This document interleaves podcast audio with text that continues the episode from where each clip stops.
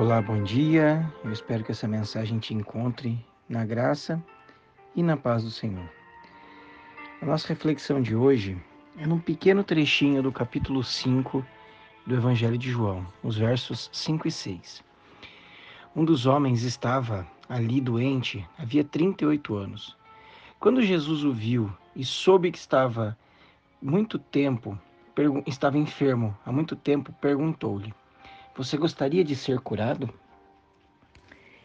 Essa é uma pergunta que me parece, num primeiro momento, desnecessária, uh, até tola ou mesmo desrespeitosa, mas não é este o contexto. Para você entender o que está se passando aqui, o capítulo 5 do Evangelho de João relata a cura do paralítico do tanque de Betesda, um local onde muitos enfermos ficavam uh, aguardando um suposto mover das águas, era uma crendice popular.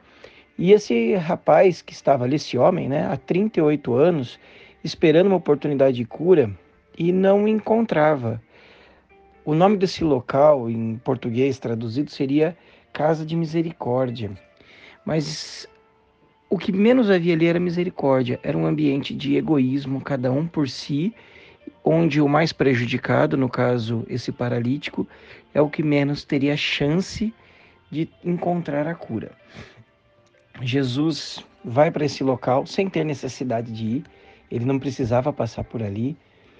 Ele vai de encontro ao paralítico e pergunta se ele quer ser curado. E a resposta dele é aquela que a gente imaginaria: eu quero, mas não tem ninguém que me ajude. E Jesus imediatamente fala: toma teu leito, levanta-te e anda. Mas o foco que eu vou tratar hoje aqui não é da cura física, é da nossa cura emocional, do nosso amadurecimento. Porque quando Jesus pergunta para esse paralítico, em algumas outras situações, quando Jesus pergunta para as pessoas: o que queres que eu te faça? Essa cura implicaria numa, numa autorresponsabilidade que a doença não, não proporciona. Naqueles tempos, uma pessoa paralítica ela não era produtiva, ela não trabalhava, ela vivia da esmola, da, da, da generosidade alheia ou da, da mendicância. Mas a partir do momento que esse homem, ou outros homens, como os cegos que já foram curados, que Jesus pergunta: O que queres que eu lhe faça? A partir do momento que essas pessoas são curadas, elas têm que se responsabilizar pelas próprias vidas elas têm que trabalhar, elas têm que produzir, elas teriam que assumir os sabores e os dissabores que a vida vai trazer para cada um de nós. Então a pergunta ela se torna oportuna. Você realmente quer a cura, que é boa, mas todas as responsabilidades que por vezes serão boas e por vezes não serão, de quem amadurece? Quando nós somos crianças, pelo menos comigo era assim, eu ficava imaginando logo a hora de crescer. E eu lembro que eu falava com os meus pais: eu não quero mais ir para a escola porque a professora briga comigo. Eu quero crescer e poder trabalhar, porque o chefe nunca vai brigar. ah, ilusão! Quanto mais a gente cresce e amadurece, mais a gente entende as coisas boas que a vida nos proporciona, mas também o peso que a responsabilidade de se tornar maduro nos traz. E aí Jesus faz essa pergunta para esse cara: Você quer? E eu repito essa pergunta para mim e para você todo diariamente, em especial nessa manhã de domingo. Você quer ser curado? Você quer abrir mão daquilo que pode ser um motivo de desculpa para você não enfrentar algumas coisas da sua vida? Quantas coisas que supostamente são fardos, na verdade são muletas para nós?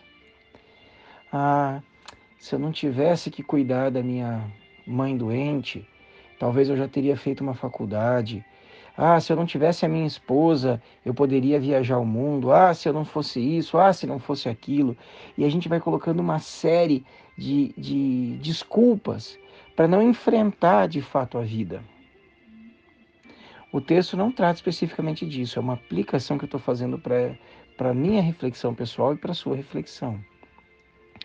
Você quer ser curado daquilo que tem sido a desculpa para você não enfrentar os desafios de ser quem você nasceu para ser? quando nós temos um argumento que nos justifique ah, o insucesso, ele traz um certo conforto, porque aí eu não preciso me responsabilizar por não crescer. Eu não preciso me responsabilizar por não lutar. Eu coloco nesta desculpa, nesta muleta, nesta paralisia, tal qual o paralítico do tanque de Betesda, a responsabilidade. Todos nós, em tudo que fazemos, temos possibilidades de sucesso e de insucesso. Sempre foi e sempre será assim.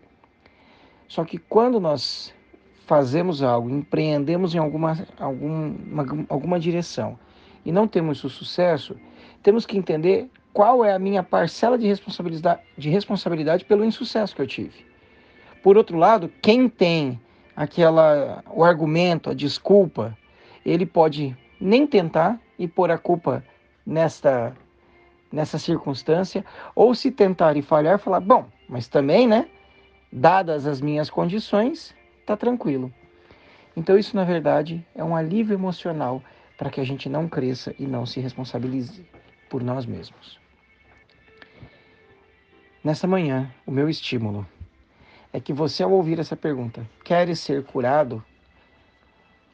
você entenda da seguinte maneira: você quebre mão de qualquer possibilidade de desculpa, de você não assumir outras responsabilidades, de alçar voos maiores, sabendo que pode ter sucesso e que pode ter insucesso e que faz parte da vida, mas que compete a você pôr a mão na massa, se mover, marchar e fazer aquilo que você tem que fazer.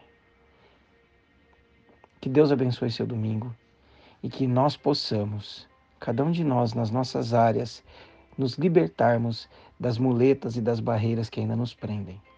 Que Deus te abençoe.